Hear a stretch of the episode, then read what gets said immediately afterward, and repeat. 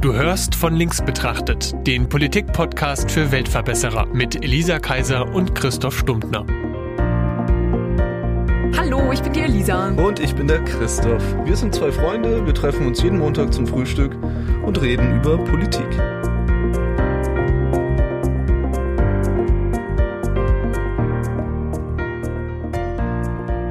Ja, wir hatten ja beim MDR Sachsen, ne, das Sachsenradio, neulich mhm. einen Programmmachertag. Ah ja. Also da machen Hörer Programm, aber jetzt nicht so wie beim Deutschlandfunk mit diesem in Medias Res, sondern... Da rufen die an, oder? Da, da rufen die an, sondern äh, wir hatten einfach, da konnten sich Hörer bewerben und dann kamen die zu uns Ey, das ist ja cool, so richtig analog und in Farbe. Analog und in Farbe mhm. und haben unter anderem eben auch mich, nicht nur mich, aber unter anderem eben auch mich, äh, zwei davon einen Tag lang begleitet. Cool. Und haben also, sich mal angeguckt, wie eigentlich öffentlich-rechtlicher Rundfunk, so Rundfunk in dem Fall äh, funktioniert. Genau. Cool. Was mir dabei mal wieder aufgefallen ist, das war jetzt schon das zweite Mal, das gab es auch schon vor einem Jahr mal. Das ist schon, das ist schon irre, wie, wie viel für die auch da neu ist. Wie, sag ich ja. mal, wenig die Leute wissen, wie eigentlich Presse so funktioniert. Mhm. Und das klingt jetzt erstmal natürlich total arrogant, weil woher sollten sie? Und mir ist das natürlich schon irgendwo klar. Aber es ist trotzdem faszinierend, dass sowas, was wir ja nun mal auch täglich in der ein oder anderen Form kon konsumieren, dass mhm. die Erstehung dessen uns nicht so richtig klar ist. Ja, stimmt. Ja. Na, wie war das denn bei dir, als du angefangen hast beim NDR? Du warst ja auch mal ein unbeschriebenes Blatt. Ja, ja, ich war auch mal GEZ-Gegner, inzwischen bin ich es nicht mehr. Ah. nee, nee, klar, es, es war für mich schon auch immer viel Erfahrung, viel Neues. Aber ich bin ja jetzt nicht beim MDR eingestiegen, sondern im ah, Privaten, also bei PSR. Hm. Ich glaube, da habe ich, sag ich mal, der Unterschied zwischen privat und öffentlich-rechtlich ist gigantisch. Ja. Aber dann doch nicht so groß, dass man irgendwie, wenn man vorher beim Privaten war, total überwältigt wird, wenn man dann beim öffentlich-rechtlichen hm. anfängt, weil ja. die Arbeitsabläufe im Sinne von man scoutet irgendwie nach Themen, dann geht man da halt hin und redet mit denen ja, und hört sich wow. das an und das ja. ist ja dann irgendwie alles wieder gleich. Ja. Aber ich, klar, die interne Struktur im öffentlich-rechtlichen ist halt viel, viel größer. Also während wir irgendwie bei PSR da in Dresden, Radio PSR, äh, zu zweit saßen, ah. hast du ja beim MDR dieses, diese riesige Kaserne da, die komplett voll ist, auch mit, äh, mit Mitarbeitern. Ja. Da hängt ein bisschen mehr dran. Hm. Und was hast du das Gefühl, was nehmen die Leute da mit? Also, die sind dann schon eher positiv überrascht, oder? Hm. Ja, also die eine meinte auch, sie war besonders überrascht von den flachen Hierarchien. Aha, dieses geflügelte Wort. Ja, na, ich glaube, was sie damit wirklich meinte, ist, dass in dem Fall war ja ich dieser ne, junge, freie Redakteur, dynamisch, der da irgendwo, so. ja, nicht dynamisch, aber halt einfach äh, jetzt keine Autoritätsperson in diesem Unternehmen. Das ja. ist mal völlig klar. Ja. Und trotzdem habe ich nie in diesem ganzen Arbeitstag irgendjemanden gefragt, wie ich was machen soll und wo ich was zu tun habe, wo ich jetzt hingehen soll. So, es ist ah. schon eine komplett eigenständige Arbeit eben. Und hm. am Ende habe ich ein Produkt und das gebe ich ab und das wurde dann natürlich auch so angenommen. Äh, dafür bin ich ja Vollprofi. Ja. nee, das, das, das, hat, das hat die eine auf jeden Fall sehr überrascht, dass wir so flache, hm. flache Hierarchien haben. Also dass wir einfach nicht so ein klassisches von oben arbeiten ja. haben. Ne? Die Leute, die quasi im, im Hörfunk oben sitzen, sind die, die die Verantwortung übernehmen. Sie haben die und die Kontrolle auch durchführen. Also genau, ne, dieses, wir haben natürlich vier Ohren Prinzip bei allem, was wir über über den Sender jagen. Hm. Wahrscheinlich eher noch mehr. Also es gibt dann auch noch andere Leute, die da noch drüber hören. Ja. Und das ist ja auch gut so. Aber es ist nicht so, dass, dass mir eben jemand sagt, was ich zu tun und zu lassen habe. Ne? Und es entstehen ja immer wieder so Gerüchte, gerade in der heutigen Zeit. Äh, ne? Von wegen Merkel ruft uns morgens an und sagt uns, was wir heute so zu berichten haben. Weil wir sind, ja, wir sind ja schließlich Staatsmedien. Und da gibt's ganz viel Missverständnis wirklich. Und gerade dieses GEZ-Thema ist ja auch was, da, da kochen die Gemüter ja hoch, sag ich mal. Aber wieso soll ich den mhm. Scheiß bezahlen? Ich konsumiere das gar nicht. Und ich selbst war übrigens einer, der das auch so gesagt hat. Ich war auch immer sauer auf GEZ. Aber mich hat's auch wirklich geärgert, dass das Angebot für mich in meiner Studienzeit vor allem einfach nicht da war. Ja. Also ich habe kein Fernseher geguckt, ich habe kein Radio gehört und online habe ich nichts konsumiert von den öffentlich-rechtlichen, weil mhm. auch das Angebot entsprechend niedrig war. Und da bin ich inzwischen schon sehr froh, dass sich das verändert hat. Also die Online-Präsenz einiger Formate des öffentlich-rechtlichen ist inzwischen wirklich gut. Tagesschau, ja. Heute Show, ähm, heute Nachrichten sind jetzt auch wieder genau die Anstalt. Ja, gut Satire. Die suchen sich natürlich am schnellsten ihre neuen Plattformen. Na, Humor ist hm. halt. Hm. Aber wäre es nicht sinnvoller, also Stichwort GEZ, das einfach über die normalen Steuergelder mit abzudecken? Hm. Ja, der Unterschied ist ja, dass Steuern gehen an den Staat. Dann wären es Staatsmedien. Wir, der öffentlich-rechtliche hat ja keine Erlaubnis, Steuern zu erheben. Okay. Er ist ja kein Staatsmedium, er ist öffentlich-rechtlich. Okay, also es ist, Es ist kein Staatsmedium. Der Begriff ist falsch. Es ist wie, wir hatten doch mal über diese Räte, diese, na, wie, wie hatte ich es genannt? Ethikräte, die Ja. ich für Unternehmen vorschlagen würde, geredet. Das ist ja genau das. Man versucht quasi die Medien auf der einen Seite zwar unabhängig zu machen von marktwirtschaftlichen Prozessen, was mega wichtig ist. Ähm, dazu können wir gerne später noch ein bisschen Unbedingt. ausführen. Und auf der anderen Seite aber auch unabhängig zu machen von staatlicher Kontrolle. ja, ja. Es ist keine Steuer. ist es ja auch nicht. Nee, ist es ja auch nicht. Jeder Haushalt gibt ja auch unabhängig vom Einkommen. Es fühlt sich natürlich für den Bürger genauso an wie eine Steuer, weil beides sind gezwungene Abgaben. Hm. Aber es ist nicht das Gleiche und es ist schon wirklich wichtig. Ja, stimmt, weil mh, auch was mir runterkommt. Hm. Man könnte ja argumentieren, naja, alle Leute, die halt Bock haben, öffentlich-rechtlich zu konsumieren, die sollen dann halt bezahlen. So. Aber ich finde, also ist jetzt ein bisschen off-topic, aber die TU Dresden hat ja ein Semesterticket und das kannst du nicht abwählen. Wenn du dich einschreibst, kriegst du ein Semesterticket. Das kostet, keine Ahnung, 150 Euro im Semester. Und dann hast du halt den ÖPNV von Dresden plus äh, sachsenweit Regionalverkehr so. Ne? Aber in Leipzig haben die das zum Beispiel nicht. Die hatten das ganz, ganz lange überhaupt gar nicht und schon gar nicht zwingend. Ich weiß gar nicht, ob sie es jetzt haben. Und dann hatten sie so ein seltsames Wahlsystem, so dass du halt sagen kannst, du willst halt irgendwie nur ein Nachtticket, da darfst du irgendwie nur zwischen 19 und 9 Uhr fahren. Oder wenn du ein volles Ticket haben willst, aber dann hast du irgendwie auch sachsenweit dann nicht die Züge dabei. Und das hatte halt zur Folge, dass die einzelnen Angebote so viel teurer waren, weil halt dieses Solidaritätsprinzip halt nicht gegriffen hat. Und ich kann, klar, wenn ich mir halt denke, ich habe nicht mal einen Fernseher, so, und ich kann es schon irgendwie verstehen, aber auf der anderen Seite, klar, wenn du halt nur darauf wartest, dass halt jemand ein Abonnement abschließt, Ja, aber das Hm. ist ja dann genau das, was dann, also ich hatte ja gerade gesagt, dass man sich marktwirtschaftlich Genau. unabhängig verhält, das ist ja dann nicht mehr gegeben. Wenn du mit deinem Produkt überzeugen musst, Mhm. Genau. dass die Leute es kaufen. So logisch wie das klingt, machst du dir die Pressefreiheit in dieser Form, wie wir sie haben, leider kaputt. Hm, Weil dann machst du eben die Presse abhängig von marktwirtschaftlich relevanten oder von dem, was, was, was, was sich finanziell lohnt. Und beim Privaten, ich habe ja auch mal beim privaten Hörfunk gearbeitet. Ich sehe ja, was da passiert. Man verzichtet eben in großem Formate auf Wortbeiträge. Man spielt Jingles und Musik. ja. Ja. Und ab und zu macht man so ein bisschen, macht man so ein bisschen Humor. Und, Humor ist äh, immer und gut. das, Humor, das Humor rechnet Hauptargument ist, glaube ich, so dieses, das wollen die Leute hören, nehme ich mal an. Ja, ja, genau, das wollen ja die Leute hören, ne? Und das mag ja auch stimmen, dass das viele Leute hören wollen, ja. aber da kommt natürlich diese ganze Information ein bisschen zu kurz. Und das mag vielen Leuten egal sein, die trotzdem GEZ bezahlen. Aber uns als Gesellschaft kann das nicht egal sein, wenn wir darauf verzichten, ja, im Endeffekt uns Journalisten zu leisten. Weil, weil das passiert ja im, im öffentlich-rechtlichen, das, wie gesagt, wir saßen da zu zweit. Dieser, ich war, und ich war der Praktikant. Also, das heißt, da hat einer alleine, der war dann Informationsbeschaffung gemacht. ja, für die, für die Landeshauptstadt Dresden, wo natürlich für so einen Radiosender schon interessante, relevante Dinge passieren. Übrigens war das auch nicht wirklich Radio PSR, sondern Regiocast. Regiocast ist quasi ein, ein Nachrichtenzulieferer. Für nicht nur Radio PSR. Für nicht nur Radio PSR, genau. Es geht ja darum, dass diese, wenn du, wenn du, sag ich mal, deine, deine Welle kriegen willst, ja, dann musst du eben laut Regelung Nachrichten spielen. Du musst Ja. als Sender Nachrichten senden. Weil Nachrichten aber teuer sind, weil da muss ja jemand hin Mhm. und da muss ja jemand das verstehen und aufarbeiten und vielleicht noch O-Töne einholen und was man nicht alles irgendwie Mhm. Und machen kann. kauft man sich dann quasi von der Presseagentur, also wie von der Presseagentur? Ja, genau, aber die halt, Regiocast macht es halt schon in Hörfunknachrichtenform. Mhm. Also die produzieren tatsächlich dir dann auch diesen 5 Minuten Audioclip, der dann einfach bei deinem Radiosender Ah, kannst okay. du zur vollen Stunde von denen diese, der kommt dann immer so 10 Minuten vorher rein oder so, je Mhm. nachdem wie schnell die es schaffen für die Stunde und dann fügst du den für die volle Stunde ein, diese 5 Minuten. Ah, deswegen hat man quasi Nachrichtensprecher, die man auf mehreren Sendern ja, hört. Ah. genau, deswegen hast du noch Der, der ist nicht an mehreren Orten gleichzeitig. Der ist, der ist nicht an mehreren Mhm. Orten gleichzeitig.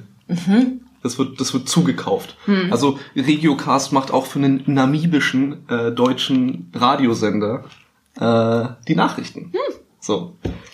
Genau, das ist, und das ist beim öffentlich-rechtlichen natürlich nicht so. Die Hm. haben schon ihre eigenen Nachrichten und da sind ganz viele Journalisten tätig.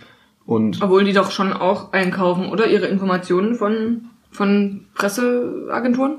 selbstverständlich haben wir alle Presseagenturen abonniert. Ja. Mhm. Oder halt alle relevanten. Und es gibt auch, Kannst du mir das mal kurz erklären, wie das funktioniert? Also es gibt doch DPA, Deutsche Presseagentur, Reuters, ja, sind so die zwei großen, oder? ja, DPA ist vor allem relevant, ne? Und wie noch- funktionieren die? Also was machen die denn? Na, die produzieren Texte. Also, Okay, also die haben auch Journalisten. Die haben auch Journalisten, ja, Die ja. sie dann ja die, sitzen, die sitzen auch regelmäßig mit in den Pressekonferenzen dabei, in denen ich auch sitze. Ja, Okay. ja. Also ich, ich kenne ich kenn die DPA-Kollegen aus Dresden. Und die sind international irgendwo und, und sammeln sozusagen Nachrichten und die blasen sie dann halt in den Ja, die, die DPA-Äther. Und, Ja. und wenn du dann halt ein Radiosender bist oder eine Zeitung bist, dann kannst du da halt gucken. Genau, wir haben tatsächlich in unserem ganz normalen, sag ich mal, Content-Management-Programm auch die ganzen Agenturen eingebunden. Also wir können das dann direkt abrufen und gerade die Nachrichten und die Onliner bedienen sich da schon, also beziehungsweise holen sich da die ersten Informationen.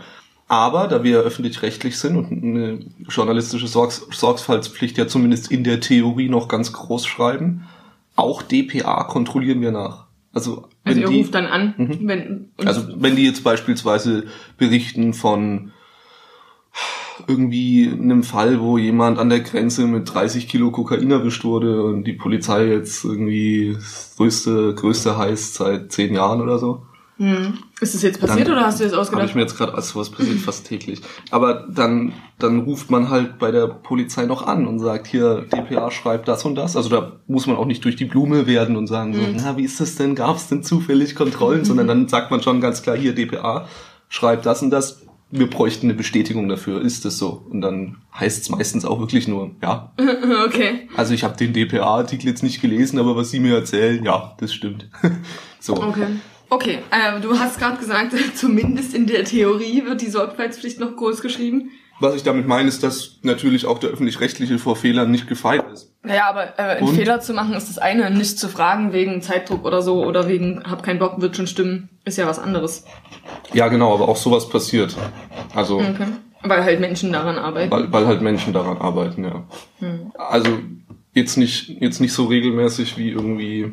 Ja, ich mache jetzt, ich mach jetzt kein Medienbashing. Äh, Ich suche mir jetzt nicht gezielt jemanden raus und, und rede den runter, aber ich sag mal so, im öffentlich-rechtlichen ist die Quote, in der das passiert, deutlich geringer als bei vielen anderen privaten Medien. Zeitung und Radio. Ja, wir haben auch Zeitdruck, das ist ja das Problem. Also auch die öffentlich-rechtliche lässt sich mitreißen von diesem, von diesem Aktualitätsdruck. Ja.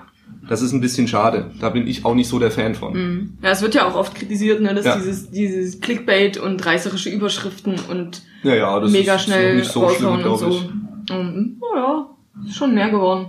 Ja, aber also, also da muss man ins Verhältnis sehen, oder? Ja, also sie haben nicht so viele Bindestriche wie in den Überschriften von der Bildzeitung, das stimmt. Man müsste auch die, die gängigen Schlagworte. Terror, Oma, ach nee. Naja, manchmal vielleicht auch in der äh, Reihenfolge. Ja, stimmt schon. Aber ich habe schon das Gefühl, dass sie halt auf diesen, auf diesen Zug mit aufspringen. So, dass, Mhm. dass es halt schnell gehen muss und dass es irgendwie boxen muss. So, das habe ich schon das Gefühl. Ja, also es wie gesagt, auch die Geschwindigkeit, die trifft uns auch. Wir müssen auch immer aktueller werden. So, also das ist so ein bisschen der Anspruch, glaube ich. Ja.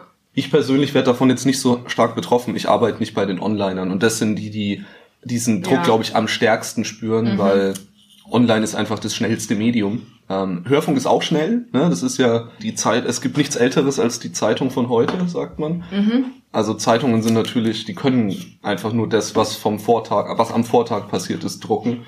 Und wir können natürlich irgendwie in, in Hörfunknachrichten relativ schnell andere Themen einpflegen. Also wenn irgendwo ein Bürgermeister zurücktritt, dann kriegen wir das irgendwie per Pressemitteilung mit, dann rufen wir da an, lassen uns das erstens nochmal bestätigen und zweitens vielleicht irgendwie einen O-Ton noch geben. Mhm. Und dann senden wir das eine halbe Stunde später in den Nachrichten so. Ja, das ist schon ziemlich wichtig. Ja. Ja, aber online ist ja eine Stunde quasi schon alt. Ja, On- online ist schneller, aber du musst mal, musst mal gucken. Also der MDR Online, das ist auch nicht so schnell. Also im Verhältnis zu anderen Online-Medien ist der öffentlich-rechtliche da immer noch langsam. Ja, wenn, Aus gegebener Genau, Sorgfaltspflicht. das ist ja eben, es geht ja nicht darum, dass sie irgendwie faul sind oder es nicht mitkriegen, weil sie ihren Kaffee gerade verschüttet haben, sondern wenn du halt, das geht mir auch so, wenn ich Online-Medien konsumiere, gerade auch diese Kurznachrichtensachen, wie Twitter, Mhm. dass ich, oder auch Instagram, dass ich ja von so einer, also Twitter hat jetzt zwar irgendwie den, das, das Buchstabenerlaubnis verdoppelt, so. Man kann da jetzt schon fast Romane schreiben. Mhm. Aber trotzdem reicht mir so ein Winzabsatz über irgendwas mich, um wirklich eine Information rüberzubringen. Also da kann ich zwar irgendwie eine Meinung reinpacken, ja, das und das finde ich total doof, oder mich über irgendjemanden lustig machen, so, das wird schon noch passen. Aber so richtig, es ist dort das und das passiert, aus den und den Gründen, mit den und den Akteuren und die und die haben die und die Interessen, so, dass das kriegst du einfach in 280 Zeichen oder so nicht unter. Ja, Und, selbst, absolut. und wenn man das dann verkürzt, dann wird's auf jeden Fall grotesk. Und dann habe ich keine Ahnung, was ich darüber denken soll. So, da weiß ich ja noch gar nichts. Wenn ich jetzt überlege, ich würde darauf irgendwie eine Twitter-Nachricht antworten müssen, da wäre ich total aufgeschmissen. Also ich würde wahrscheinlich erstmal fragen, jo, was ist denn eigentlich passiert? So, und das, das ist natürlich, ja, nicht so gefragt. Ja, aber es passiert halt so viel, dass ähm, ja, paar Sekunden später ist schon wieder was anderes interessant. Ja, ups, verpasst. Mist. Ja, nochmal um irgendwie nochmal den Punkt klar zu machen, warum dieser GEZ-Beitrag so wichtig ist oder warum das so wichtig ist, dass wir das eben so unabhängig lassen von diesen von diesen marktwirtschaftlichen Prozessen. Mhm. Diese Beschleunigung, diese Geschwindigkeit, die dann auch für entsprechend Fehler sorgt, ist ja genau das. Ja. Der, der es als erstes hat, das, Hat der, recht. Nee, der, ja, aber der, der wird halt am, am meisten gelesen. So. Ja, Ja. dann hat man halt irgendwie als Konsument auch das Gefühl, man ist immer total aktuell und Obwohl man vielleicht nicht das Richtige weiß. Obwohl Ja. es schwierig ist zu sagen, was das Richtige ist. genau. Und übrigens muss man natürlich auch sagen, dass selbst bei den Medien, die sehr schnell sind, so Fokus und Bild, die haben jetzt auch nicht 90 Prozent der Sachen falsch, die da stehen. Nee, um ja, Gottes das muss man Willen. ja auch irgendwann mal. Die nehmen ja, wie gesagt, die nehmen dann halt irgendwie DPA und kopieren es eins zu eins ab. Ja. Kann man immer daran sehen, dass das Kürzel DPA meistens noch drunter steht. Ja. Das ist ja zum Beispiel was, was wir eigentlich beim Öffentlich-Rechtlichen auch gar nicht machen. Hm. Also wir, wir kopieren nicht einfach eins zu eins einen DPA-Artikel. In der Regel. Also in, der Regel. Ich kann das jetzt natürlich, es ist unübersichtlich, wie viel Content wir produzieren. Ich kann das un unmöglich jetzt ne, so pauschalisiert sagen. Aber wir sind dazu angehalten, es nicht zu tun. Hm. Gut, für den Hörfunk ist es nicht so relevant, weil wie Ja, sollten gut, aber du wir... könntest es halt vorlesen. Äh, theoretisch, aber das würde dann einfach von der Qualität her nicht durchkommen. Jetzt nicht, weil die DPA schlecht schreibt, sondern weil die DPA schreibt halt fürs Lesen schreibt und nicht fürs Hören und das ist ein riesen Unterschied, genau. Mhm.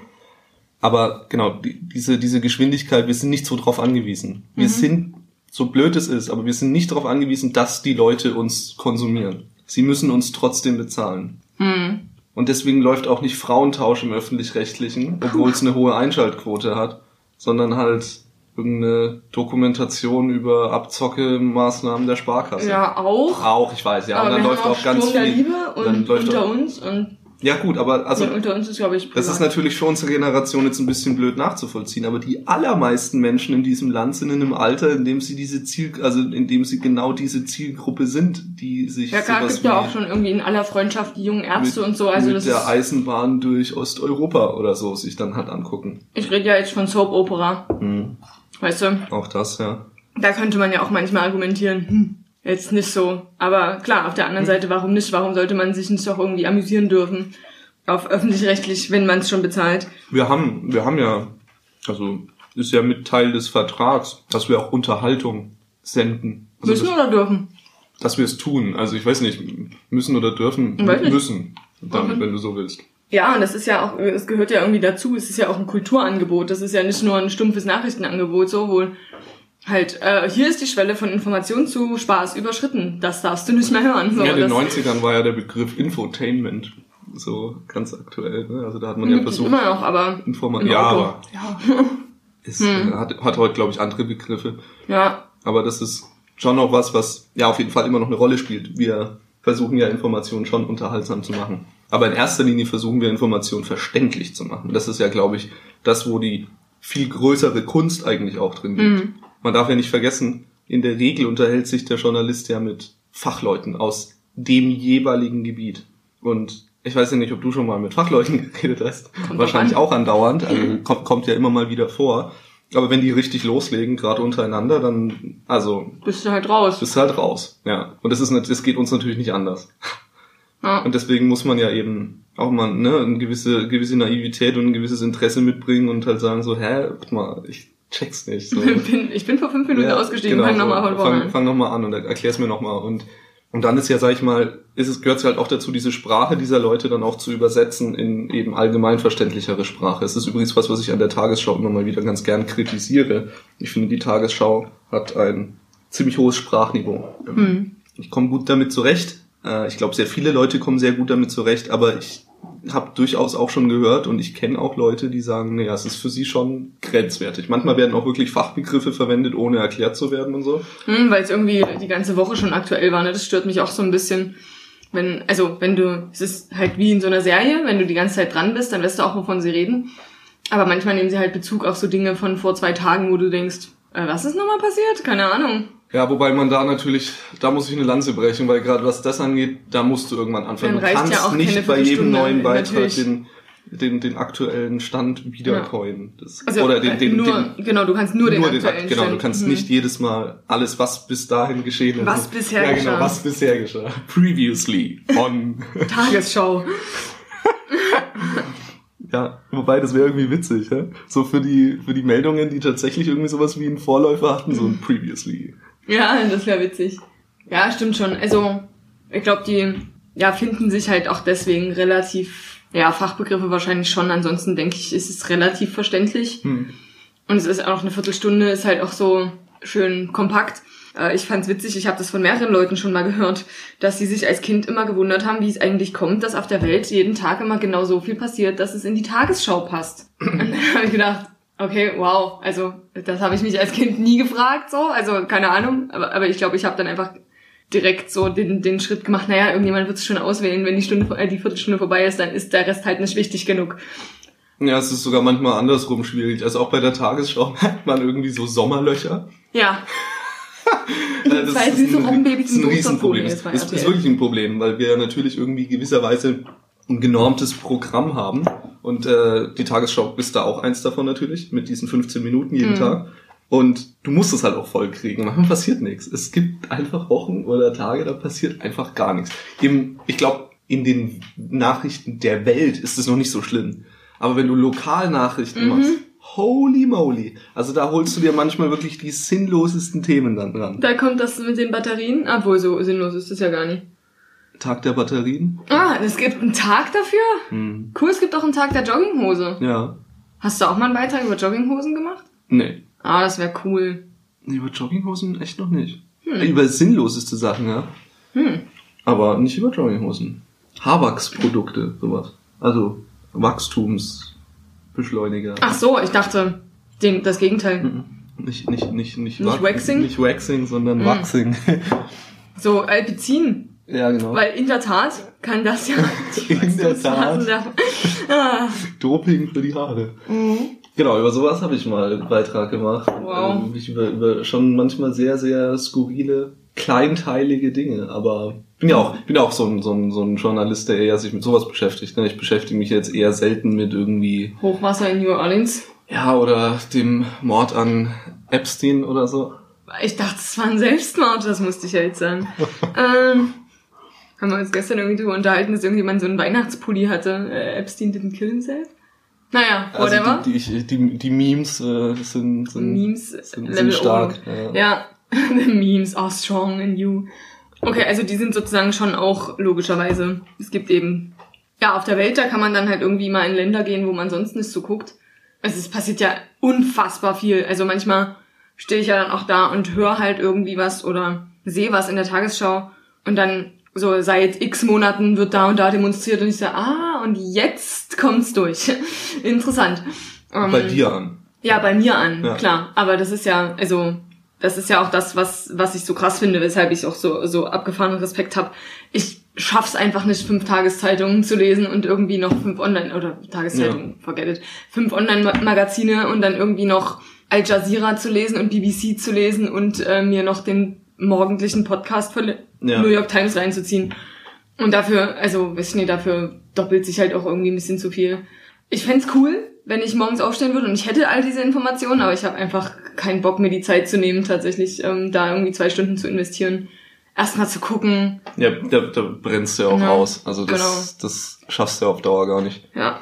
Und dann am Ende sind es halt, also, das ist ein bisschen traurig und dafür ernte ich auch immer sehr viel Kritik, aber am Ende Interessiert dich nicht? Es interessiert mich einfach nicht. Ganz viele Sachen interessieren mich nicht. Also ich pff, Es gibt ja die Theorie. also es gibt sogar Dinge, die mich nicht interessieren, obwohl sie mich betreffen. Ich glaube, der Handelsstreit zwischen USA und China, obwohl den finde ich gar nicht so uninteressant. Aber ja, ja, wirklich, ich, ich glaube, manche Sachen sind mir einfach so, ich, so ich richtig glaube, egal. du kannst kein Beispiel Menschen- finden, weil du nichts weißt über die Sachen, die dich nicht interessieren. Oh doch, es gibt ganz viele Sachen, aber, aber die will ich nicht sagen, weil dann Leute mich für herzlos halten. Also, Aber es ist mir halt, du musst keine es Angst haben. ist mir einfach Wir egal. halten dich wirklich. sowieso schon für herzlos. Ach so, das ist, na gut, okay, genau. Also es ist mir zum Beispiel, war es mir völlig egal, dass irgendwie die, ich habe von diesen Gelbwesten-Protesten gehört und dachte mir, ja, Frankreich ist schon relativ nah, aber was interessiert mich französische Innenpolitik? Wirklich, ist so, okay, wenn es dann irgendwie an dieser Regierung rüttelt und das dann EU-mäßig interessant wird und so, von mir aus. Aber dann war ich so, ah, okay. Und dann, naja, wurde ich halt auch häufig dafür angeguckt und so, ja, aber das ist doch mega nebenan und so, ja, aber na und? Ich meine, wir sind doch eine Welt, das interessiert mich Alles- ungefähr genauso viel wie Peru und Namibia, das ist, ist schade. Ich, da, da bin ich irgendwie ein bisschen, da sortiere ich irgendwie krass aus. Und ja, es gibt auch manche Sachen in Übersee und sonst, wo die mich total interessieren, aber das ist dann eben einfach persönliche Präferenz. Da finde ich, keine Ahnung, die Nase ist dann halt nett von dem Menschen und dann gucke ich mir mal an, was der so gemacht hat. Oh, der hat so und so viele Leute umgebracht, voll interessant, so solche Sachen. Und auch Geschichte ist super interessant. Aber jetzt, so, ich, ich schaff's einfach nie. Da muss ich halt aussortieren und da kann ich nur nach Interesse aussortieren, weil ich nie weiß, was ist denn wirklich wichtig für mich. Ganz viele Sachen betreffen mich ja tatsächlich einfach nicht. Die allermeisten, ja. Ja. Oder beziehungsweise dann erst in solchen Spätfolgen, dass du das gar ja, nicht einsortieren kannst. Beziehungsweise kann ich ja eh meistens auch nichts machen. Das So. sowieso. Also, ja, Ohnmacht und so. Ja. Nee, es gibt ja auch die Theorie, dass, sag ich mal, die vernetztere Welt gar nicht unbedingt dafür sorgt, dass wir Informationen leichter konsumieren können, sondern dass die einzelne Nachricht eigentlich immer weniger gehört wird. Absolut. Ist Weil ja auch so, wegen weil, des weil, wir, weil Überangebots. wir überflutet werden, ja. Und es ist gleichzeitig auch eine der größten Kritiken, die ich immer mal wieder so von Leuten höre, wenn die hören, dass ich irgendwie beim Öffentlich-Rechtlichen bin, dann kommt meistens das, oder kommt öfter mal erstmal sowas wie, ach, mein Beileid. Echt? Ja, ja, gab's auch schon, ja, ja, das war irgendwie, da war ich, ja, da war ich auf der, äh, quasi am Ein Einlass zu dieser AfD-Wahlparty nach Ah. der sächsischen Wahl. Ich erinnere mich. Ja, und da hatte ich, äh, da hatte ich dann irgendwie so ein bisschen Umfrage gemacht nach ihrem Wahlerfolg, wie die sich jetzt so fühlen und so. Mhm. Und dass die so, so einfach so ein bisschen Stimmungsbild von, von der Ja. Basis quasi.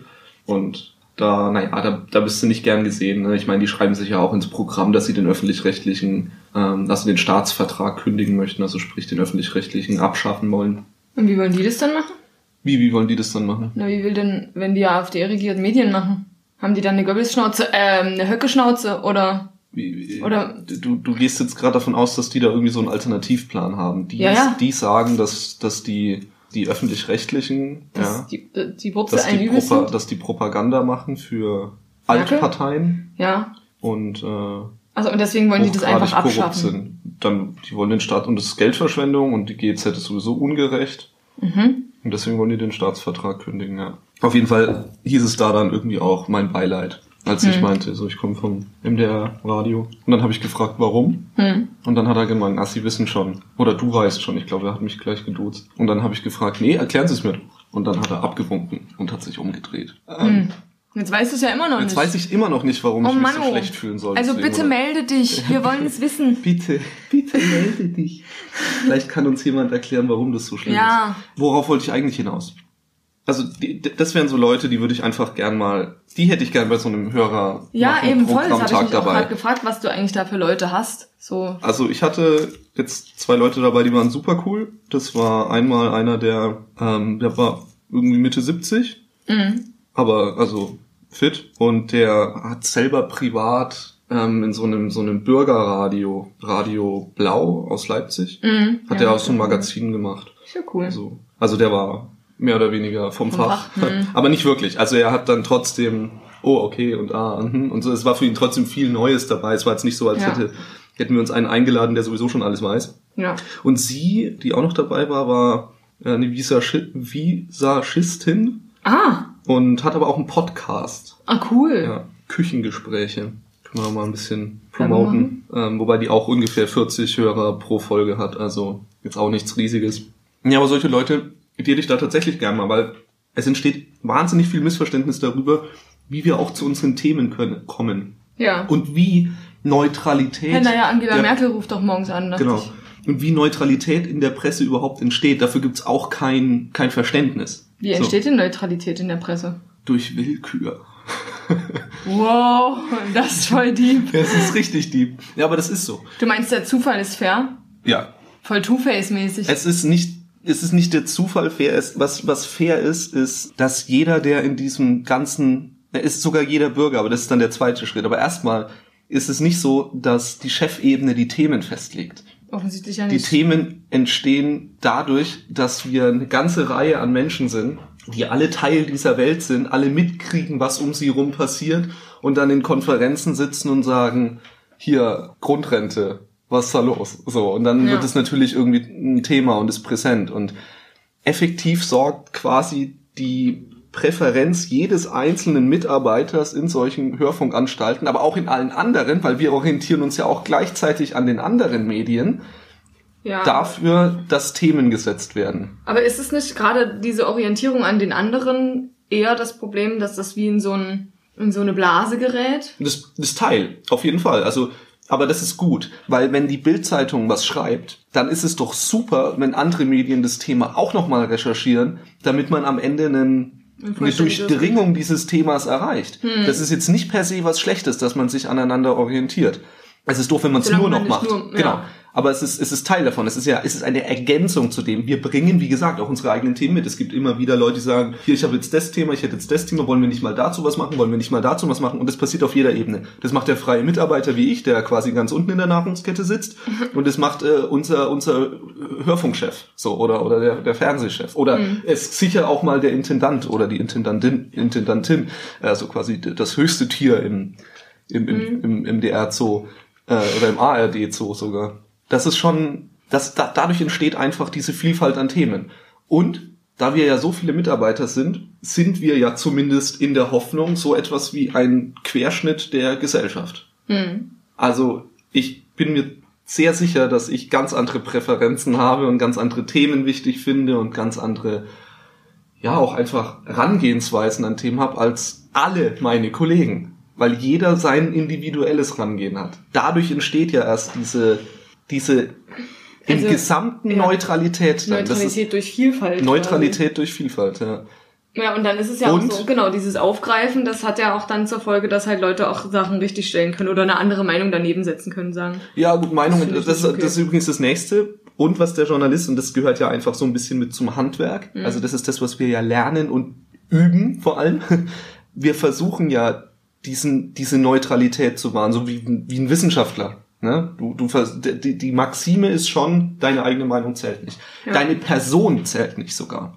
Ja, also ich glaube, dass das hundertprozentig nicht geht, Natürlich aber das, nicht. ähm, nein, nein, aber, gut so. aber durch also, die Vielfalt, durch, genau, dadurch, dass richtig. ganz viele versuchen, neutral quasi sich zu verhalten, Ja. aber ne, diese, diese durchdringende Individualität von sich trotzdem sich dagegen ja nicht wehren können, Ja, im. Gesamten entsteht.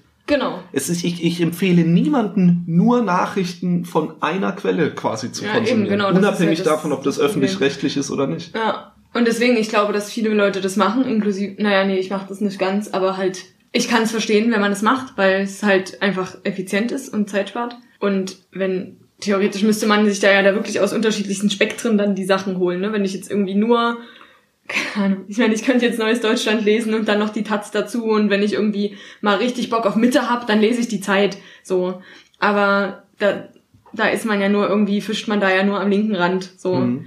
Und das heißt, du müsstest eigentlich, deswegen finde ich es manchmal ganz interessant. Musst dich auch auch noch auf der Facebook-Seite von Pegida informieren. Theo, naja, vielleicht nicht das, aber das reicht ja, wenn ich die Welt aufschlage oder einen Fokus oder so. Das, also obwohl ich die, die, die Fokusschlagzeilen einfach immer so abstoßend reißerisch finde, dass ich die gar nicht anklicke.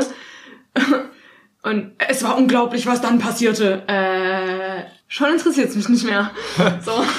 Genau, sowas finde ich, also ich finde es immer mega interessant, wenn ich halt auch ein Medium habe, wo ich weiß, die sehen das immer so ein bisschen durch eine andere Brille, also in meinem Fall halt die konservative Brille. Dann, dann finde ich es immer spannend, wenn, wenn ich halt dann Sachen von der Welt lese oder das, die, die junge Freiheit. Obwohl es da mit der, mit der Neutralität, glaube ich, schon problematisch ist. Ja.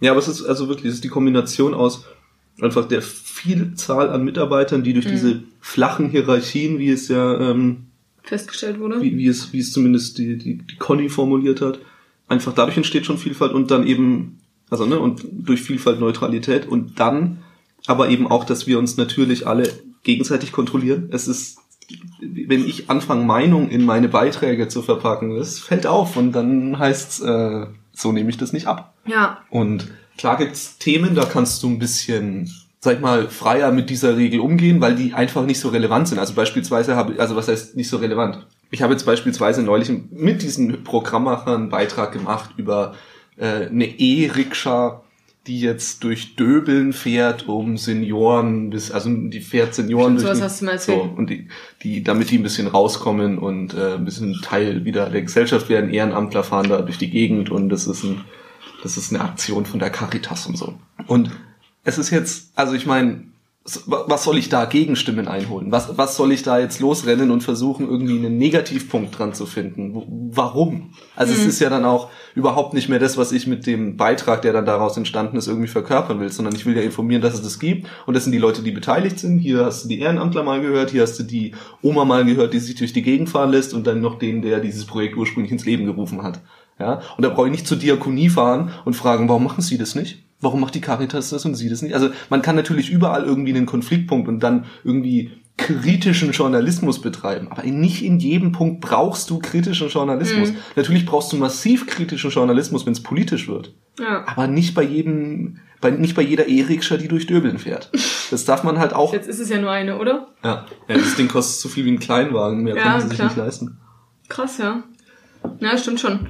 Also wichtig ist halt, äh, den halt für zu wissen, bei welchem Thema muss ich denn kritisch sein, bei welchem nicht. Und sich halt auch nicht erwischen lassen. Du, das merkst du einfach dadurch, dass es bei Themen, bei den Themen, bei denen das kritisch, da, da gibt's von vornherein Gegenwind. Da gibt's Ja.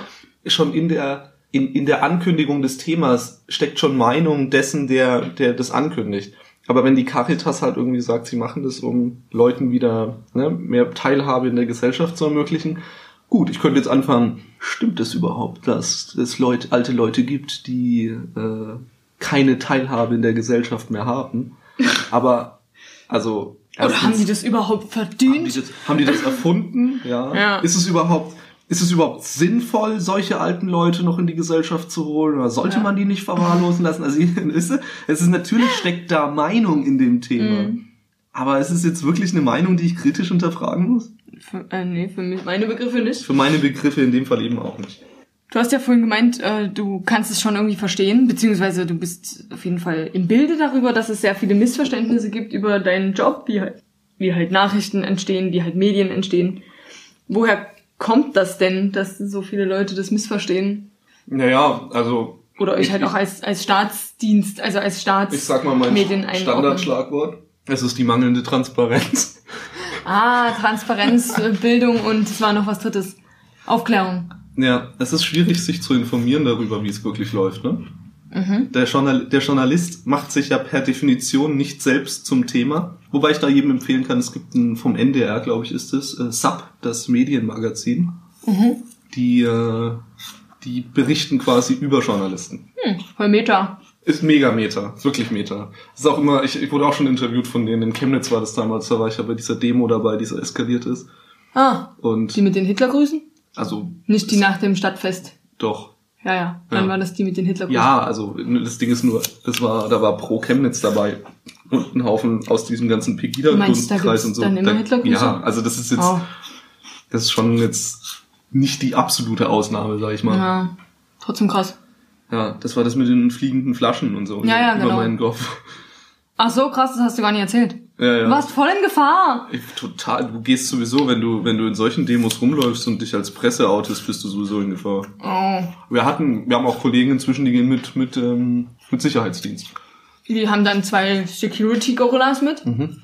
Cool. Also, uncool. Aber Ja, total uncool. Weil dadurch entsteht eine äh, Distanz zwischen Presse Ja, und Bevölkerung, ja. die, die für neutrale Presse natürlich totales Gift ist. Ne? Mhm. Also ich mache das, und mir wurde das tatsächlich auch angeboten, ob ich Begleitschutz möchte. in Chemnitz. Ja, in Chemnitz. Ne? Ich habe es abgelehnt. Ha. Aber ich laufe da auch anonym rum. Also Ja, aber sobald du dein Mikro aus rausholst. ja, aber wenn ich mein Mikro raushol, stehe ich zwischen Polizisten und Ah, sag ich mal okay. zwischen in, in einem Bereich, in dem ich sowieso ähm, Geschützt bist. In, in dem Demonstranten nicht rein dürfen. Ja. Okay. Aber Ah, du machst, du nimmst keine O-Töne dann auf von Demonstranten. Ich meine, manchmal ist es ja Teil meiner Aufgabe. In dem Fall war es das jetzt nicht so wirklich, beziehungsweise dann mache ich es am Rand. Also dann gehe ich Okay. zu denen, die am Rand stehen. Weil was ich nicht mache, ist irgendwie zu den im Gesicht Tätowierten hingehen und äh, Die den rechten Arm ho so hochreißen. die den rechten Arm hochreißen und irgendwie aussehen, als würden sie hauptsächlich Ana Ana Anabolika fressen so und und fragt die, warum die hier stehen. Das mache ich nicht. So, es ist dann Mhm. auch da da habe ich ja tatsächlich auch so eine gewisse Selbstschutzpflicht auch. Ne? Ja. Die, die wird mir ja von meinen Chefs auch jedes Mal dann äh, Und außerdem ist das gepredigt. Mikrofon teuer. Ja, und meine Zähne auch. Und aber das, das ist halt schon, sag ich mal, interessant, dass es, dass es so weit gekommen ist. Ne? Das ist Ja. jetzt, das ist auch eine Entwicklung, die relativ neu ist. Ja, aber was ich sagen wollte, ist, ich schaff's halt anonym zu bleiben, weil ich steck mein Mikrofon in eine Tasche und dann habe ich halt, dann bin ich halt ein junger Mann mit irgendwie einer Umhängetasche. Oh, und du bist ja auch noch blond, also du fällst gar nicht geht, so auf. genau. Oh Mann. So. Ja, ich meine, du hättest es halt in so einer Demonstration schwerer, wenn du halt irgendwie dunkelhäutig wärst zum Beispiel. Wahrscheinlich, wahrscheinlich.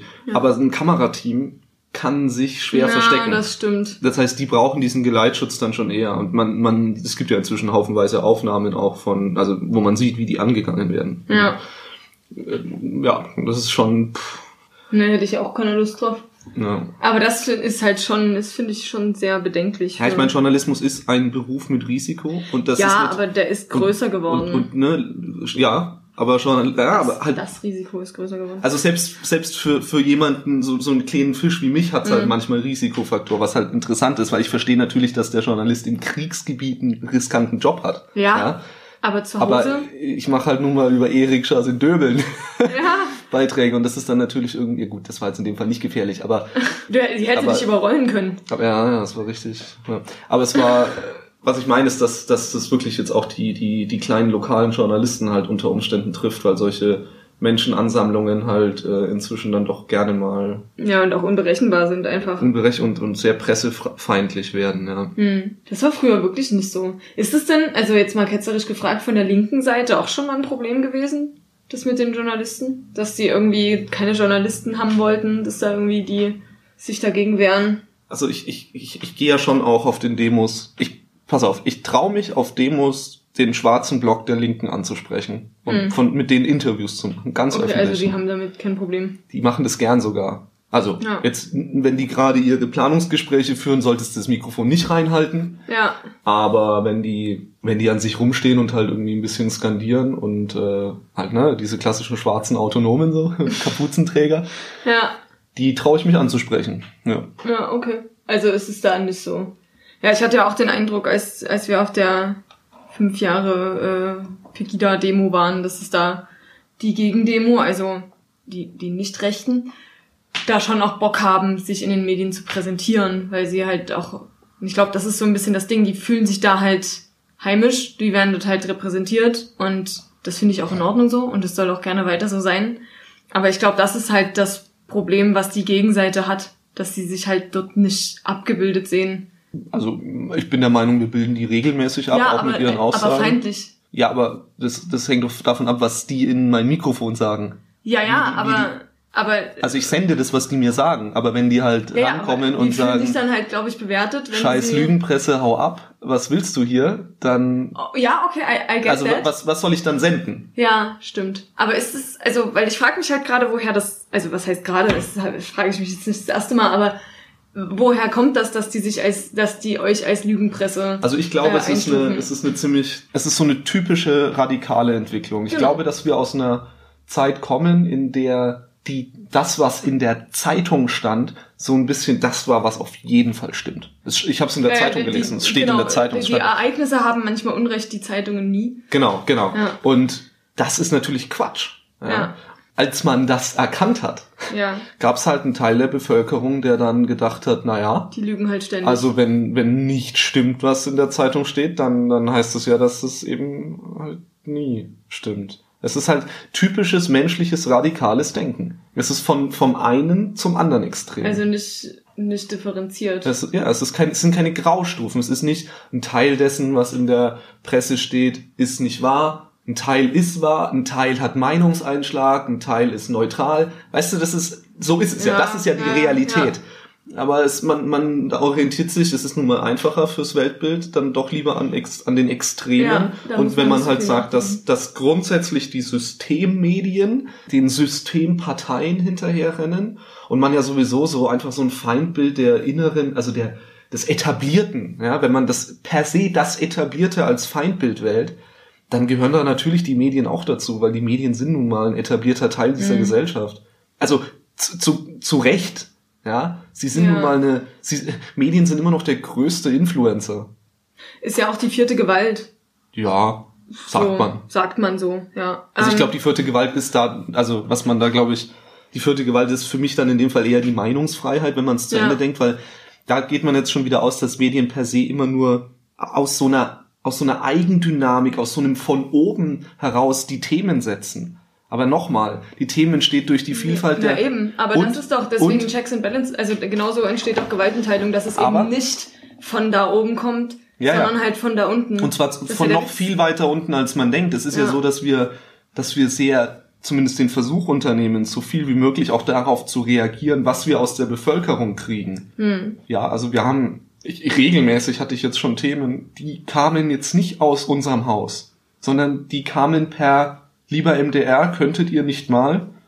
Ah, okay. zu uns. Ja, das sind dann meistens halt so, ich hatte mal so einen Fall von äh, so, so einem Typen, der hatte, der hatte ein Problem mit seinem Vermieter und zwar war an dem seiner Außenwand so ein Lüfter angebracht, der war tierisch laut, der hat der hat irgendwie so einen Fleischer und so ein Netto-Entlüfter, eine richtig große Entlüftungsanlage an der Außenwand seines Wohnzimmers. Das war irre laut. Ja. Und die ist dann kaputt gewesen und dadurch noch lauter geworden. Und der Typ war halt auch noch, das war auch noch so ein, so ein Fall, ne, wo du dir denkst, so, oh, oh Da hat der er auch war- noch absolutes Gehirn, war mal Dirigent gewesen. Nee, sondern der, der hat so eine, eine angeborene Krankheit, dass seine Muskeln halt irgendwie nicht vernünftig aufbauen und er Ah. und, und der saß halt im Rollstuhl, der war, der musste voll gepflegt werden. Also er war konnte auch nie geistig fit. umziehen. Ja, naja, also nicht, nicht ohne Aufwand. Hm. Und hatte halt eben eine Vollzeit-Pflegekraft immer da, hat er gebraucht. Und die musste im Wohnzimmer schlafen. Ach Und Scheiße. der war dann eben, der hat halt dann irgendwie angefangen, dieser Pfleger oder diese Pflegekräfte, die natürlich auch wechseln, äh, massiv Migräneschübe zu kriegen und die konnten halt eigentlich auch nicht mehr arbeiten und haben den zum Teil ne, alleine lassen müssen, weil es privat nicht mehr ging. Die konnten das nicht aushalten und ich Ja. verstehe das. Und das ist dann aber natürlich auf einmal ein rechtlich riesiges Problem, weil die können ja jetzt, wenn es brennt, Ja. ne, die, da kommt der Typ nicht mehr aus seinem Bett raus und wer ist dann schuld? Mhm. In, in dem Fall die Pflegekraft, glaube ich, aber Na, ja. aber so Leider. und, und der Vermieter äh, konnte nichts machen und so und ist, hat dann das ne, die haben sich dann irgendwann in ihrer Verzweiflung halt dem, beim MDR gemeldet und wir haben dann halt irgendwie einen Beitrag drüber gemacht und das war jetzt in dem Fall glaube ich auch nicht so, dass es so wahnsinnig viel gebracht hat, muss man leider auch sagen. Ha. Aber was ich damit vor allem zeigen will, ist, dass jeder potenziell ein Thema setzen kann. Ja. Es ist der, der, der, der öffentlich-rechtliche und alle anderen Medien übrigens auch haben sowas, haben so ein Format, wo sie eben sagen, wir gehen, wir gehen auf das ein, was unsere Leser, Schrägstrich Hörer für Themen mitbringen. Also die, deswegen, diese vierte Gewalt ist, finde ich, viel weiter gefasst. Das ist, es sind, es sind einfach Menschen, die ihre Themen präsentieren, die, ihre Meinung die äußern, die repräsentieren ihre, sich ja in Presse. ja, sie repräsentieren sich auch in Presse, heutzutage ja nicht nur. Nicht nur, ja. Da ist irgendwie gerade so eine Konferenz in Berlin oder so mit Journalisten. Also, da geht's halt auch um außerjournalistischen Journalismus quasi. Mhm. Oder Medien, die halt Ja. ohne Journalisten auskommen. Das finde ich irgendwie auch interessant, weil es halt immer mehr wird, dass eben Themen durch Influencer gesetzt werden Mhm. und dass Parteien ihre eigenen Nachrichten senden auf ihren eigenen Plattformen Oh ja. und so weiter. Oh ja, oder Polizei. Also das dann mhm. gab es in Bremen so einen. Fall. Erzähl. Ja, die machen jetzt halt quasi Polizei-TV. Äh, AfD macht das auch schon. Also ne, die die AfD hat ja auch schon. Polizei-TV? Nee, die hat Nee, die AfD macht TV. die hat dann halt AfD-TV. Also die gehen dann halt, die machen auch dieses Format. Also die die die haben dieses seriös wirkende Auftreten. Du hast ein Kamerateam, du hast einen Moder äh, Reporter, Mhm. der mit dem Mikrofon dann rumläuft und Leute interviewt und so. Aber es ist leider halt ohne die, sag ich mal, die, Neutralität. die, die, die zumindest versuchte Neutralität und ohne die journalistische Sorgfaltspflicht, die man eben unter Journalisten durchaus noch pflegt. ja. Das ist schon ein Problem und schwierig ist eben auch, wenn es gab, wie gesagt, in Bremen so einen Fall, da hat die Polizei halt irgendwie auch so einen Beitrag, ne, der sich dann der Sprecher halt auch so es, es wirkte vom Aufbau her wie so ein klassischer Nachrichtenaufsager. Nur dass halt oben in der Ecke, wer genau hingeguckt hat, war halt das Polizei Bremen-Emblem. Also es war kein offizieller Nachrichtenbeitrag. Mhm. Es war die Polizei selber, die über eine Razzia berichtet hat, die sie gerade selbst durchgeführt hat, Hm. zu der Journalisten nicht, also es gibt ja so Polizeijournalisten, die gehen bei sowas mit, Ja. damit du auch da die Kontrolle da ist. Es Aber ist ja immer ein Kontrollorgan auch. Genau, eben. Aber das ging da nicht. Naja, der war krank, ist, oder? Nee, nee, der, der wurde nicht, der wurde da nicht hingelassen. Der wurde Ah. nicht in dieser Klasse, der hat sich dann auch beschwert. Es gab es dann im SAP, das Medienmagazin, einen Beitrag drüber, ne, weil Journalisten thematisieren sich nun mal selbst eigentlich nicht. Hm. Aber der, für den war das natürlich irgendwie eine Katastrophe und der hat natürlich auch recht mit seiner Kritik, dass da die Kontrolle einfach dann Ja. flöten geht. Die Polizei kann ja erzählen, was sie will. Ja, Ja, sie, die wird, wel- welcher Polizeireport, ne, du, dieser Polizeisprecher steht auf der gleichen Gehaltsliste, so, der, das sind seine Kollegen da, wenn Ja. die einen Fehler machen, wird er sich da nicht hinstellen und offiziell davon berichten, dass die da gerade irgendwie einen Verfahrensfehler gemacht haben. ja, definitiv Das nicht. ist, das ist ein Problem. Genau, ich glaube, diese Kontrolle ist halt auch echt wichtig. Wir machen das ja wirklich nicht zu unserer Erbauung. Es geht ja auch um Unterhaltung von mir aus, aber es geht ja vor allem auch echt um Kontrolle, dass da eben nicht die Leute, Dass die die Öffentlichkeit halt, auch hinkommt. Genau, die halt auch nicht die Leute, die ein Gesetz gemacht haben, halt die Deutungshoheit darüber kriegen, ob Mhm. das jetzt gut oder schlecht ist und wer jetzt daran schuld ist oder was man Tolles gemacht hat, sondern dass eben bei der, ich habe schon wieder vergessen, Bundespressekonferenz? Bundespressekonferenz. Bundespressekonferenz. Ähm, halt von verschiedenen Medien halt da Leute sitzen, die da halt eine kritische Frage dazu stellen können, sodass eben nicht nur jemand sagt, naja, wir haben das und das gemacht, das ist total super, wir schaffen das, alles gut und tschüss. Das ist schon eigentlich die Hauptaufgabe. Ja, das Ding ist halt, es lässt sich inzwischen einfach wirklich leicht machen. Mhm. Früher war das einfach mit mehr Aufwand verbunden, sowas wie einen Fernsehbeitrag zu machen. Aber heute kann halt, selbst, selbst Handykameras sind eigentlich gut genug, um mal schnell sich hinzustellen und zu sagen, komm, wir machen jetzt hier mal, tun mal ein bisschen so. Genau, stell dich mal so, dahin. Und für so ein Pressebüro, gerade in diesen immer größer werdenden Konzernen, ist das ja auch so. Also VW baut auch selbst seine Nachrichten und lässt die so ein bisschen in diesem klassischen Journalistenformat dann präsentieren. Na, Das- die ahmen das alle nach, ne? ja. Das ist natürlich dann gerade für die, die sowieso schon Schwierigkeiten haben, seriöse Quellen zu erkennen, ne? die dann Es wird ja auch immer schwerer. Also ich wüsste Ja. das auch nicht, ob ich das kann. Also manchmal erkenne ich so an der Sprache, ne, wenn ich so denke, ah, das ist nicht neutral, alles klar. So, das, das kriege ich hin. Aber ich kenne die ja manchmal einfach nicht. Also manchmal erkennt man es ja auch an, am Titel nicht von so einem Online-Magazin. Ist das jetzt irgendwie Trash?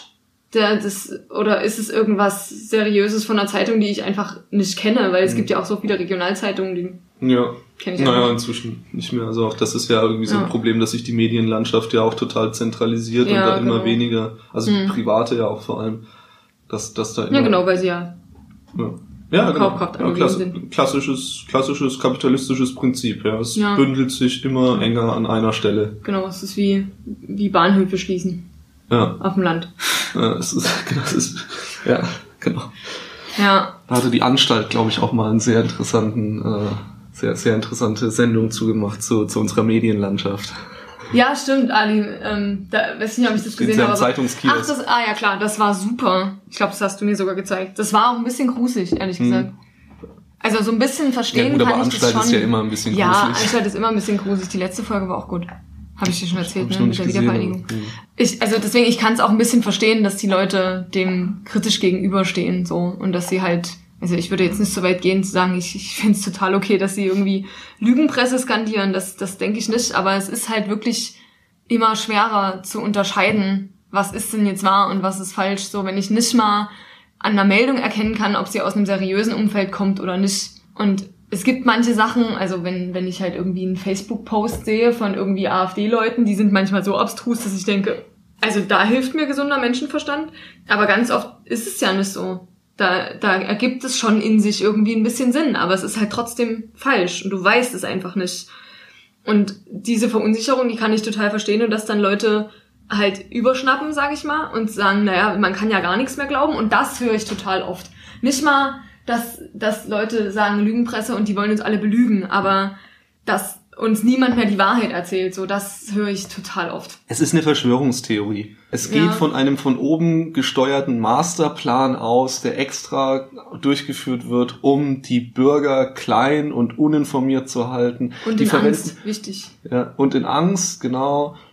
Überhaupt berichten die Journalisten immer nur die negativen Sachen. Wie, wie war das? Der, der, der, der Markt sagt, ich halte die Leute arm und die Politik, ich halte sie dumm. Cool. Ähm, das ist so, ja, ist halt eine, ist halt eine merkwürdige Verschwörungstheorie. Es ist, und dies, dies, das Problem an dieser Art von Verschwörungstheorie ist halt, sie ist undurchdringlich. Sie erklärt sich selbst. Sie ist ein vollkommen logisch geschlossener Kreislauf an bei Argumentation. Verschwörungstheorien Das ist bei voll oft Argumentation so. immer so, ja. Oder? Ja, eben, deswegen kann man sie halt nicht so richtig widerlegen, Genau. außer zu sagen, ist nicht so. Ja, naja, das Ding ist, dass, dass quasi diese Leute, ne, die, die äh, sagen, es gibt diesen Masterplan von oben und äh, die Presse wird da irgendwie ja auch nur, ne, es ist nur Teil davon. Gelenkt, ja, ja. ist gelenkt und gesteuert und, und extra gegen uns. Das sind ja die gleichen, die sagen, diese Idioten von Politikern, die sind alle so dumm und kriegen nichts auf die Reihe. Und die lügen nur. Jetzt bin ich mir nicht ganz sicher, wie das beides zusammengeht. Stimmt. Schaffen die es jetzt ein riesiges globales Netz aus Verschwörungen, um den kleinen Bürger klein zu halten, zu spinnen? Oder sind die zu blöd, irgendwas auf die Reihe zu kriegen? Ja, stimmt, beides ist schwierig. Beides ist schwierig, ja. Aber das sind ja nicht die Politiker, das sind ja die Geheimdienste, die diese. Ja, ich glaube, ich glaube, ich glaube, ich glaube, es sind die, die auf der Bilderberge, also die, die Finanzelite. Ja. Ah, die Ja. Finan ja, also die DAX-Unternehmer. Zum Beispiel. Hm, okay. Aber ich bin mir jetzt auch nicht ganz sicher, wer jetzt konkret schuld ist, Ja. um ehrlich zu sein. Äh, Da mich ja, dann, ich glaube, es wechselt auch Ich glaube, es wechselt auch, ja. Und es kommt auch darauf an, wie man fragt. ja. Äh, deswegen bin ich halt auch immer, äh, werde ich so hellhörig, wenn Leute sagen, na, das System. Hm. Naja, Ich so denke, welches genau? Äh, ja, erstens welches und zweitens ist so, ja, wir sind halt Menschen und wir, wir arbeiten manchmal nach bestimmten Maximen. Das stimmt. Aber wie soll denn dieser Plan aussehen, nachdem wir alle sklavisch arbeiten? So, ohne dass wir, also, ich fühle mich nicht gelenkt so. Ich, ich fühle mich auch nicht, ich fühle mich nur dumm gehalten durch meine eigene Faulheit. Ja, ich könnte mich informieren über all die Dinge. Ich könnte irgendwie alles wissen über jede Demonstration in Südamerika und in jede, jedes Reiskorn in Südostasien. Das könnte ich, wenn ich das wollte. Aber hab, hab nur 24 Stunden pro Tag. Wird nicht. So. Und wenn ich das nicht mache, dann wäre ich ja nicht automatisch dumm gehalten. ist ja auch nicht so, dass sie die Meldung extra lang und kompliziert machen, damit ich nur eine am Tag lesen kann Ja, oder so. ist- Aber gerade diese Vielfalt an Informationen sorgt halt auch dafür, dass Menschen mit ihrem privaten Interesse das Gefühl haben, dass die Themen, die für sie so mega relevant Ja, genau. sind, aber in der Main, in den Mainstream-Medien gar Richtig. nicht auftauchen. Das, Das ist doch voll ist der das- Skandal. Und Genau. warum- ich das hatte ist neulich das, was ich meine mit dem nicht Ja. sich repräsentiert fühlen. Genau, ich, ich, ich hatte, es gibt auch total viele gute Argumente. Also das, das ist jetzt ein Argument, das, das kam eher von der linken Ecke. Ähm, Dann muss es ja gut sein. nein, nein, nein, weiß, nein, nein, nein, ein nein, nein. Witz. Aber es ist, es sind trotzdem teils, teils. Es ist ja so, dass ne, viele Nachrichten runterfallen. Der hatte gemeint über Hamburg. Äh, damals, als die, die, die Antifa da ausgetickt ist und ja Schanzenfest. irgendwelche, ja, irgendwelche Autos anzuzünden und Mhm. gewalttätig zu werden. Gibt's auch Videos von. Ja. Ähm, dass das, das hatte noch mediale Präsenz, aber die Gerichtsprozesse dazu, die laufen ja jetzt gerade. Ah, interessant. Und, ja, genau, aha. ne? Und da laufen wohl auch so ein paar skandalöse Sachen. Da gibt's wohl so ein paar Rechtssprüche, die so äh, ganz merkwürdig sind. Und äh, Äh, zugunsten oder gegen die Linken? Jetzt nee, wahrscheinlich gegen, oder? Weil sonst wäre es wahrscheinlich keine Ja gut, aber wenn jemand, also ich meine, ich habe so ein Video gesehen, aber wenn jemand so ein Magnesiumfackelchen in, in ein offenes Autofenster wirft, dann wissen die dann, ich, also möchte, weiß ich, ich möchte, ich im Detail nicht durch. Aber ja, nee, ich auch nicht. Ich kenne mich ja offensichtlich, wusste ich es So, ja nicht und genau. deswegen kenne ich, mich ja, auch nicht. Ich ja auch nicht. Ähm, aber natürlich ist es wahr, was wir jetzt ja auch gerade festgestellt haben. Ja, okay, über diese Gerichtsprozesse wissen wir erstaunlich wenig dafür, dass das irgendwie damals so eine große Sache war. So. Das Und heißt aber generell ganz wenig über Gerichtsprozesse, Ja, ne? das muss man sagen, ja, weil die ja. halt, es ist halt nicht so wie in Anwaltsserien, leider. die sind meistens nicht so spannend, das stimmt. Genau, aber was, was halt irgendwie, immer wenn mir Leute sagen, dass irgendwas total unter Bericht erstattet und das, das verheimlichen die Medien doch. Genau, so, dann sind es meistens Dinge, die sehr nischenhaft sind, ja. Ne? Russische Schachspieler, die sich in Lettland für eine russische Minderheit einsetzen oder sowas. Hast du Und wenn das ich dann, nee, das war auch mal die Kritik, dass Mhm. die Systemmedien darüber nicht berichten. Und dann, wenn du dann aber fragst, wo er das denn her hat, dann hat das Aus halt den aus den Medien. Ja. Und natürlich hat das nicht in so einer Verbreitung, es hat es nicht in die Tagesschau geschafft und es hat sicherlich auch nicht auf die Frontseite der Bildzeitung geschafft. Hm. Aber natürlich hat irgendeine Medienanstalt einen kleinen oder vielleicht auch größeren Artikel drüber geschrieben. Und dann gibt's ja auch wahnsinnig viele Magazine, die dann auf einmal sehr nischenhaft werden können. Ja? Hm. Die dann halt über... Gerade Magazine sind ja genau ja, dafür da. Ja, genau. Und das heißt also... Je, Na, das ist das Geiste, ne? So, ähm, ja, aber woher weißt du es denn dann? Äh, aus dem Fernsehen? Ja, genau, ja. Also ja, nicht alles bekommt die Aufmerksamkeit, die sich die Privatperson bei dem Thema wünscht. Aber wir orientieren uns dann halt eben an der Mitte und an der Mehrheit und das, das, das muss man irgendwie dann auch aushalten. Ja, und das wird ja ganz oft, das wird ja auch international kritisiert, die Sache, wo sich da Mönche angezündet haben, um mediale Aufmerksamkeit zu erzeugen, ist natürlich nicht schön. Natürlich wäre das cool, wenn das nicht nötig gewesen wäre. Aber mediale Aufmerksamkeit ist eben auch leider nicht das Allheilmittel. Nee. Und gerade die Sache mit Hongkong, da ist es ja auch so, die haben ja diese Aufmerksamkeit, massiv. Ja, auf jeden Fall. Und dann ist ja trotzdem die Frage, da war ja trotzdem Ewigkeiten so dieses Jahr, wie positioniert sich Deutschland, wie positioniert sich Russland? Ich weiß nicht, ob sich bis jetzt mal jemand positioniert hat. Taiwan hat sich positioniert. Taiwan. Ja, für China wahrscheinlich. Nein? Aber gehören sie nicht auch so halb zu China? Naja, ah, die, wollen die den führen doch loswerden, den ne? gleichen Krieg. Ah ja, gut, okay, klar. Taiwan sind nicht in der UNO. Ich habe mich immer gefragt, warum. Weil sie offiziell nicht als Land Ja, anerkannt werden. genau. Weil wenn die Nationen... Von China sagen- nicht. Viele erkennen sie ja an, aber wenn jemand Ja, aber die, die sich nicht mit China verscheißern wollen, die Mhm. erkennen Taiwan halt nicht als Land an. Hat da nicht Trump sich diesen Fauxpas geleistet, dass er mit äh, Taiwans Präsidentin, Ich weiß nur, dass er Jerusalem als Hauptstadt anerkannt dass er, hat. dass er irgendwie Glückwünsche von ihr angenommen hat oder irgendwie sowas. Er hat, er hat quasi sie auch offiziell erwähnt und äh, das hat China nicht Oh gefallen. Mann, ey, China. Na gut. Ja, also Pressefreiheit ist ist ein hohes Gut, weil es eine der stärksten Ausdrucksformen auch von unserer Meinungsfreiheit ist. Ne? Es ist Mhm. und es gehört ja auch zusammen. Genau. Es ist ja auch nicht so, dass die, also dass Presse grundsätzlich frei von Fehlern ist. Die wird halt von Menschen gemacht. Ist halt Absolut. so. Aber An meine Genau eigenen. Fehler erinnere ich mich auch. Aber die Ja. fallen einem wahrscheinlich immer mehr auf. Ja, Ich habe auch schon Lügenpresse ver ne, Sachen verbreitet. hast du die korrigiert?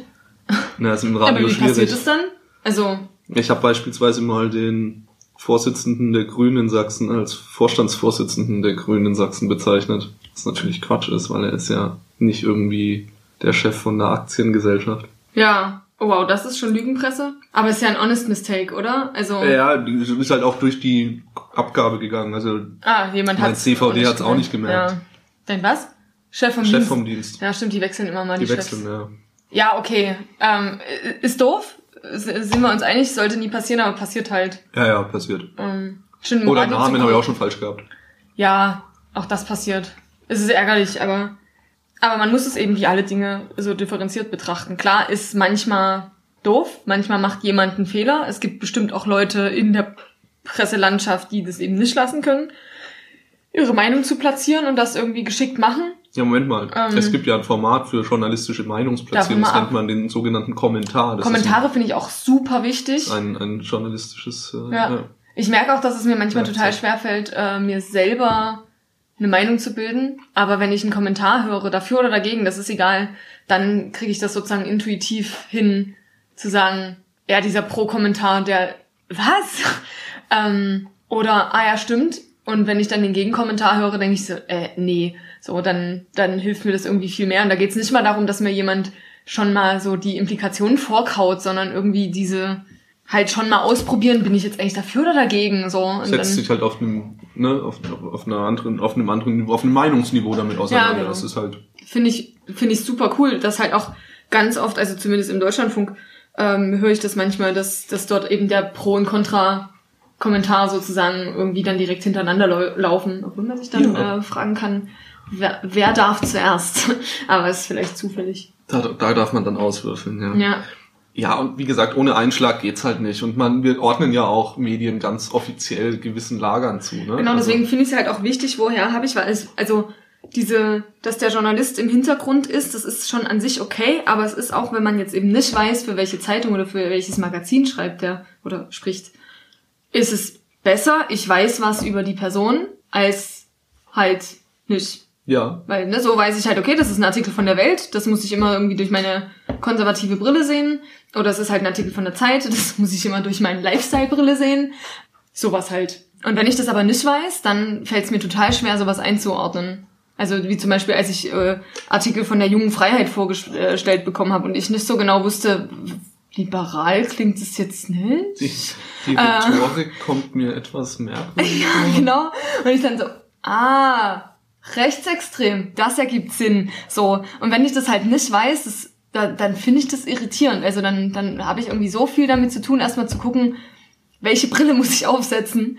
Ja. Und kann da irgendwie mit den Fakten noch gar nichts anfangen. Ja, und das ist halt das Problem, sag ich mal, dieser, dieser, ne, dadurch, dass es immer leichter wird, diese Formen von medialen Präsentationen mhm. zu kopieren, äh, entsteht natürlich da viel Verwirrung. Ja, ja gerade im Internet.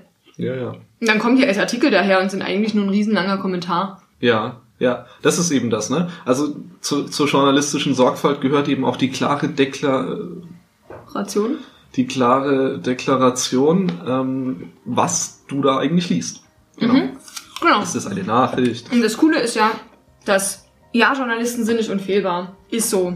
Aber wenigstens sind das Menschen, die das eine Weile machen, die darin ausgebildet sind und die einen Berufsethos haben. Leute, die. Ja, der Berufsethos, der, ja. ja. Und Leute, die einfach nur mal eben fix was zusammenschreiben und das unter, in eine Internetseite packen, die so aussieht wie, wie, eine, wie ein Online-Magazin haben diesen Berufsethos nicht. Mhm. das ist eine Privatperson, die kann einfach schreiben, was sie will und das ist okay. Dafür haben wir eine Meinungsfreiheit. Aber es ist eben nicht, ja, das ist halt nicht transparent.